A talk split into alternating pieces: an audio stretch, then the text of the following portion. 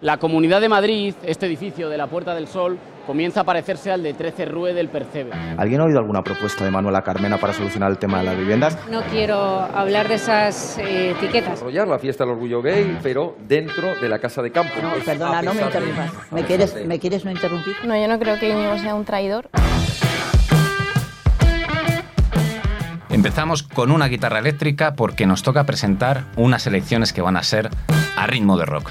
Y rock del duro. El próximo 26 de mayo los madrileños van a elegir quiénes les gobiernan en sus ciudades, en la capital y en la comunidad. Y no son unas elecciones cualquiera. Dicen los expertos que pueden ser las elecciones del cambio. Somos Berta Ferrero y Juan José Mateo y aquí arranca Menuda Papeleta. Porque llegan las elecciones y todo está en el aire, por lo que se ve, entre otras cosas, por Cristina Cifuentes y por Manuela Carmena. Son las dos decisiones que han marcado a fuego las elecciones. Estoy dispuesta a ser eh, candidata. La verdad es que he estado eh, con muchas dudas. Eh, yo siempre había dicho que un periodo electoral era suficiente y he cambiado de opinión. Con Carmena, la izquierda va a luchar por mantener la capital frente al empuje de Vox, de Ciudadanos y del PP. Anunciarles mi renuncia a ser presidenta de la Comunidad de Madrid. En la vida, por encima de los intereses de uno, hay que pensar en los intereses generales. Sin Cifuentes, el Partido Popular se arriesga a perder el gobierno de la comunidad por primera vez en 25 años.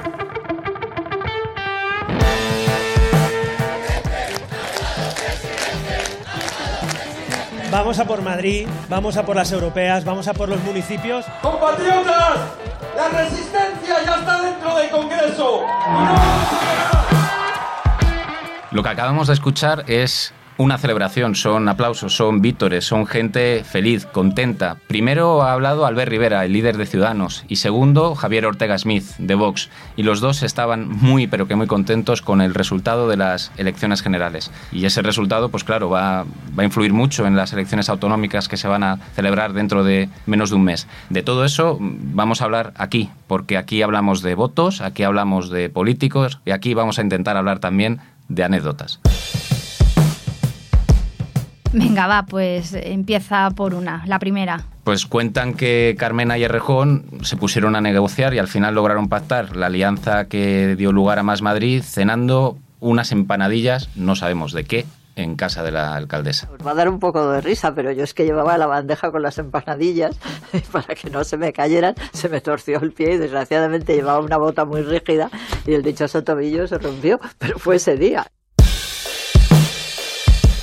Yo espero que encontremos alguna mejor porque esa es archiconocida ya. Y antes de ponernos a contar anécdotas, eh, deberíamos repasar el quién es quién de la política madrileña, aunque parezca una pregunta de trivial. Pues mira, eh, justo a esto me atrevo porque precisamente me sé la respuesta. Creo que es importante que lo primero que hagamos es situarnos, situarnos en qué ha pasado en la Comunidad de Madrid durante todos estos años Aquí el Partido Popular gobierna casi desde que el mundo es mundo. Ha ganado todas las elecciones desde 1991 y ha formado todos los gobiernos desde 1995. En la capital la situación sí que ha variado porque en 2015 ganó ahora Madrid, rompió una larga racha de gobiernos del Partido Popular y durante todos estos años, los últimos cuatro, ha sido Manuela Carmena la alcaldesa.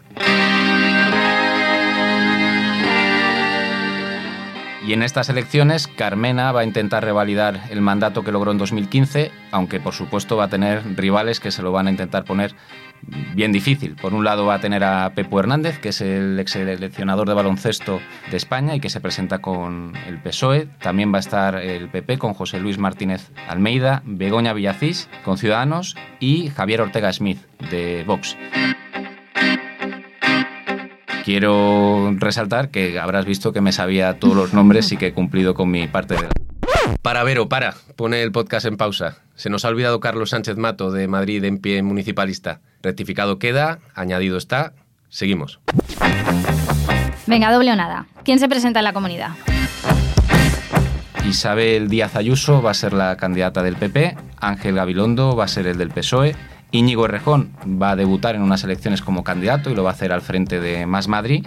Isabel Serra va a estar con Podemos y Rocío Monasterio con Vox, que espero que te des cuenta del mérito que ha tenido recitar todo esto de corrido porque son bastantes nombres y bastantes partidos. Sí, sí, son bastantes, son bastantes. Yo te he de reconocer que de los candidatos de Vox no sé casi nada. Espero que aprovechemos este rato para conocerlos un poquito mejor. Conocerles mejor a ellos y conocerles mejor a todos. Vamos a arrancar, si te parece, con una promesa, que es que esto no va a ser eh, un podcast eh, aburrido, vamos a intentar que no sea el Día de la Marmota, vamos a intentar divertirnos. Bienvenidos a Menuda Papeleta.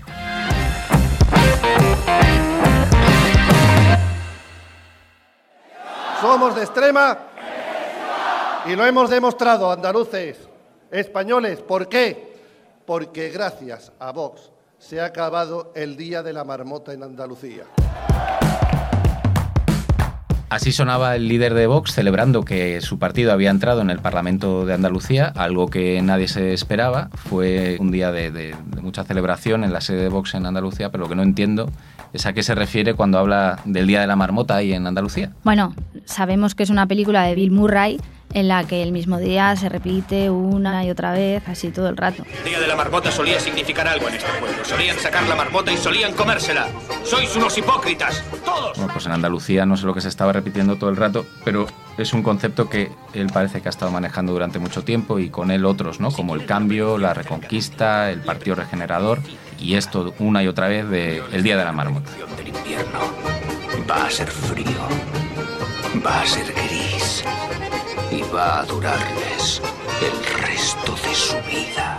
Bueno, con eso el candidato de Vox se refiere a que su resultado en las elecciones de diciembre en Andalucía permitió acabar con 30 años de gobiernos del PSOE en, en esa comunidad. Y por eso yo hoy puedo decir también que el cambio ha ganado las elecciones en Andalucía. Pues es como lo dices, entiendo que Vox va a emplear esta frase mucho en el próximo mes en las elecciones autonómicas de Madrid porque el PP lleva gobernando esta región 25 años.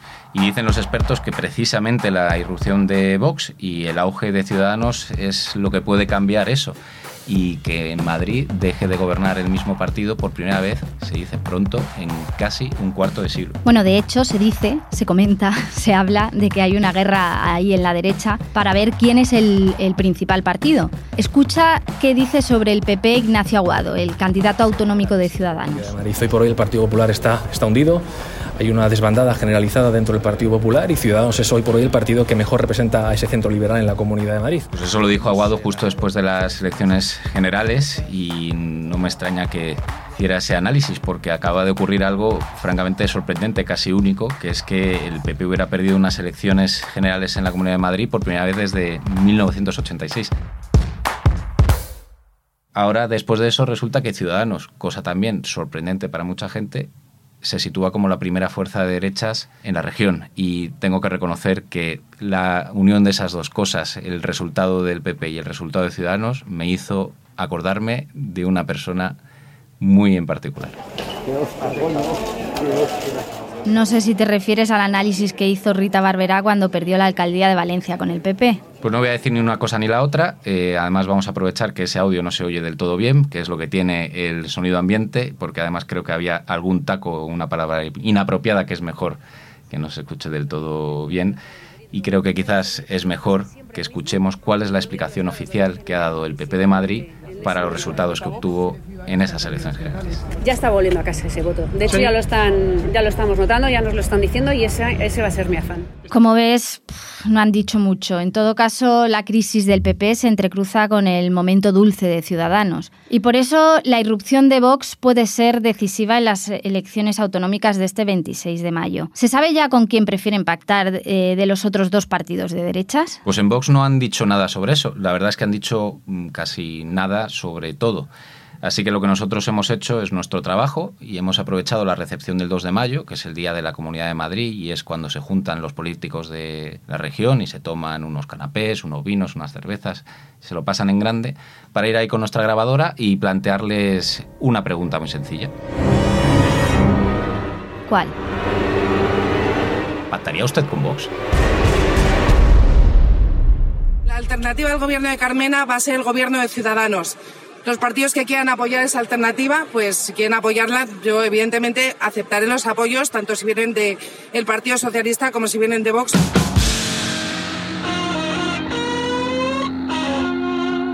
Voy a hacer es con toda la humildad pedir a los votantes de Vox que voten al Partido Popular. No voy a pronunciarme ya sobre pactos postelectorales con Vox o no pronunciarme. Con Vox para mantener el, para tener el gobierno. Luego, evidentemente, hay cosas que no pactaré, pero otras, evidentemente, son necesarias. Y desde luego, a mí me gustaría gobernar sin tener que pactar. Lo que no podemos permitirnos es darnos codazos y no aprender de la lección de las elecciones generales. Pues ahí está, eh, hay unas preguntas eh, hechas, unas respuestas que son más concretas, otras menos, pero en todo caso eso es lo que piensan Begoña Villacéis, José Luis Martínez Almeida, Ignacio Aguado y Isabel Díaz Ayuso sobre la posibilidad de pactar con Vox eh, después del 26 de mayo, que es cuando va a votar la, la gente de Madrid. Uf, menudo ruido de fondo había ahí, ¿eh? Yo ya he avisado antes que cuando los políticos se juntan en esta recepción, los platos y las copas son lo que más se escucha. Y sobre todo lo que más le puede gustar a un periodista, que son los corrillos. Los corrillos. ¿Pero qué es eso de los corrillos? Expliquémoslo, a ver. Pues los corrillos es la situación que se produce cuando un político intenta huir para no responder a las respuestas de los periodistas y los periodistas actúan coordinadamente, casi como una unidad militar, y le rodean para evitar que se marche. Y entonces, pues disparan. Disparan preguntas una tras otra para ver si se vuelven a la redacción con alguna noticia. Oye, ¿por qué a los del PSOE y a los de Podemos no les hemos preguntado por lo de pactar con Vox? Pues claro que les hemos preguntado, que somos un podcast serio. ¿Y qué contestan? Es algo muy sorprendente que te va a dejar helada. No sé si te recuperarás de esto. Contestan que no.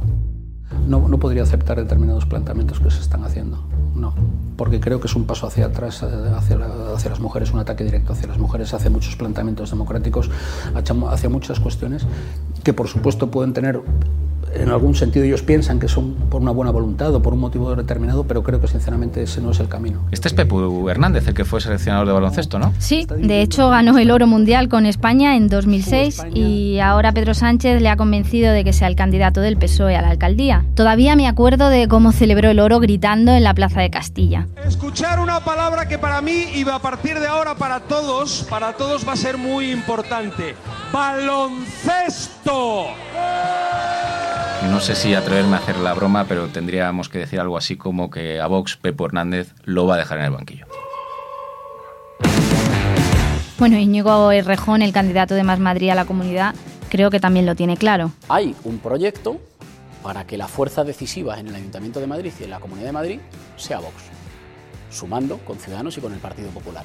Es una suma legítima, yo no la haría, pero nos tienen que decir antes si esa es la suma que quieren hacer. ¿Por qué? Porque Vox sea algo así como una especie de fuerza antisistema. ¿Cómo va a ser antisistema? Un señor que ha comido de Esperanza Aguirre durante una década. Pues Errejón, que es quien dice esto de Vox, es la otra gran novedad de las elecciones en Madrid. Eso y, y que Podemos se ha partido en dos. Más Madrid y el Podemos de Isabel Serra. Papeleta es la que van a tener que solucionar los votantes de izquierdas, porque tienen que elegir entre el PSOE, Más Madrid y la coalición de Podemos, que incluye Izquierda Unida, anticapitalistas. Uf, casi te quedas sin aire. Es que es como para no quedarse sin aire, porque la lista es bien, pero que bien larga. Y no les une nada. Pues les une sobre todo que no quieren que, no quieren que gobierne el PP y que si pueden evitar que siga la derecha en la región, eh, se van a poner de acuerdo. Solo hay que escuchar lo que dicen en los mítines de Podemos eh, cuando termina de hablar Isa Serra.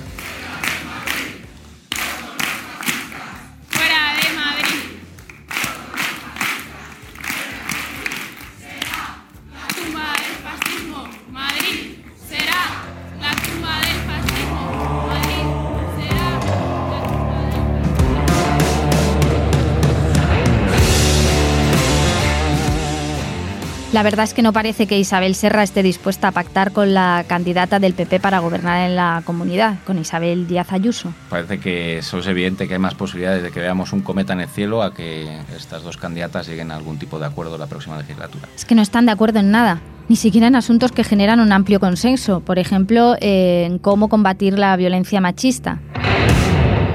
Escucha lo que decía sobre eso la candidata del PP en un programa de Telemadrid. A mí me parece una absoluta barbaridad que el gobierno de España decida que una mujer tiene presunción de inocencia por el hecho de serlo y os deja a los hombres en absoluta indefensión en estos casos. Me parece que yo, como soy me considero liberal y creo en la persona por encima de todo, creo que hombres y mujeres somos iguales ante la ley y que mi versión de un mismo hecho contra ti, por ser hombre, no puede prevalecer. ¿Y va a ganar Díaz Ayuso? Porque la verdad es que llegamos a las elecciones sin saber mucho de lo que piensan los votantes, sin apenas encuestas y sin casi datos de lo que puede ocurrir el 26 de mayo. Bueno, claro que sí. Eso el que lo sabe es Kiko Llaneras, el especialista en análisis demoscópico del país.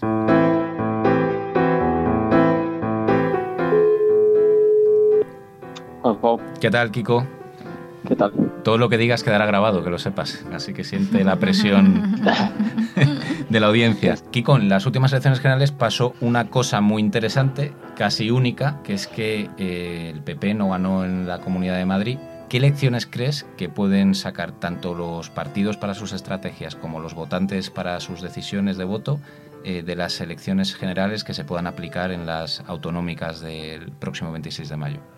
Bueno, pues yo creo que el- la, la- gran novedad, que no sé exactamente cómo reaccionar al, Partido Popular, es que esta idea de apelar al, voto útil con el argumento de somos el, partido fuerte del bloque de la derecha al centro derecha, pues, pues va a ser difícil de mantenerla. En concreto en la Comunidad de Madrid, ¿por qué? Porque ha sido, ha sido, ha sido sorpasado. Y yo creo que lo que veremos es el, el argumento cambiar de bando, ¿no? O sea, lo que veremos a, a ciudadanos usando esa idea, usando esa idea de, bueno, como se ha demostrado ya hace dos semanas, eh, la principal fuerza, la principal ah, fuerza del, espectro en el centro derecha eh, somos nosotros. Y creo que van a apelar a eso.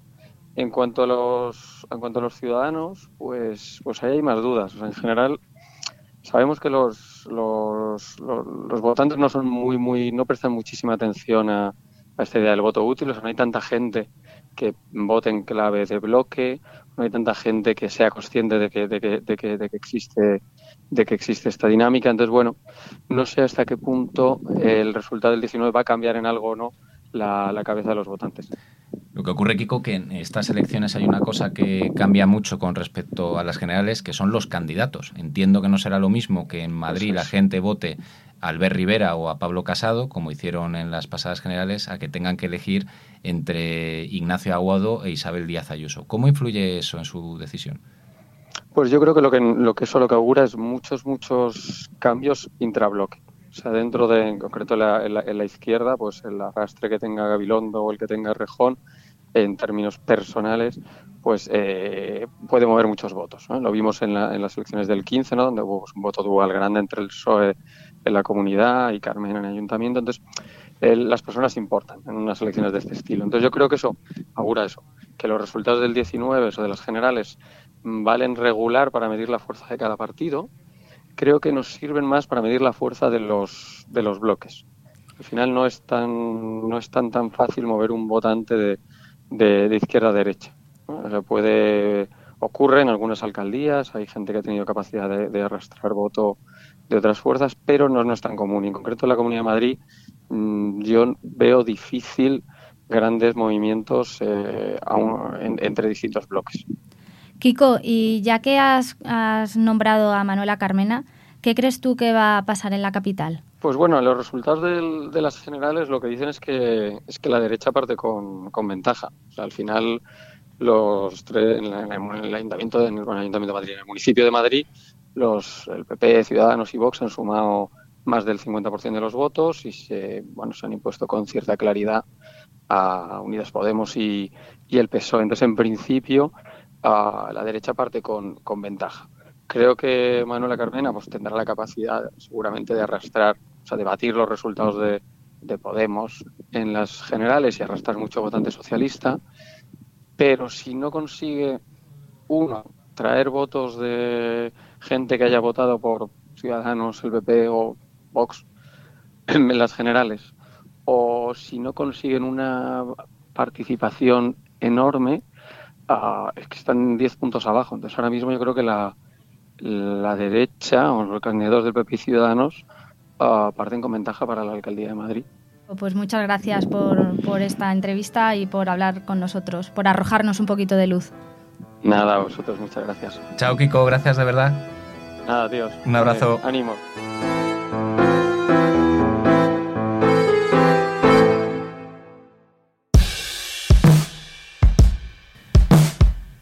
Lo que me queda claro de la entrevista con Kiko es que nadie, pero absolutamente nadie, tiene asegurada la victoria ni en la capital ni en la comunidad después de las elecciones. Así que me temo que nos quedan muchos días por delante después de que la gente vote para que los partidos se pongan a, a negociar. Bueno, días no, meses negociando, como en 2015 cuando Ciudadanos le dio el gobierno de la comunidad al PP de Cristina Cifuentes. No me lo recuerdes porque fueron semanas y más semanas de idas y venidas, reuniones contra reuniones, citas contra citas, propuestas contra propuestas del PP y Ciudadanos hasta que lograron sacar adelante la investidura. Y mira, cuatro años después, Cifuentes no está. ¿Y quién está? Pues estaba Ángel Garrido, que le, le sustituyó al frente de la Comunidad de Madrid durante unos meses e intentó eh, ser el candidato del PP a la comunidad. Y vino Pablo Casado y le dijo que no. Que no, que Garrido no iba a ser, que iba a ser Isabel Díaz Ayuso la candidata del PP. ¿Y qué habrá sido de Garrido? Esto es completamente un culebrón lo que ha pasado. Garrido, en el último momento, ha fichado por Ciudadanos. Y lo hizo por sorpresa, y lo hizo sin avisar a nadie, y lo hizo en plena campaña electoral. Es que eh, algún mal pensado podría hasta pensar que a Garrido no le había hecho ninguna gracia, le había sentado muy mal, que Casado hubiera elegido a Díaz Ayuso como candidata del PP en su lugar. Yo creo que en el Partido Popular no verán en esto nada extraño. Es el procedimiento habitual también en el Partido Popular. ¿no? A mí se me avisó justo cuando ya estaba comunicando la noticia de que no era el candidato, por lo tanto entiendo que el partido sabe perfectamente que estas cosas son así. Madre mía, menudo lío. Menos mal que volvemos la semana que viene para seguir hablando de todo esto. A ver si así nos enteramos de algo que ya empieza la campaña para las elecciones del 26 de mayo.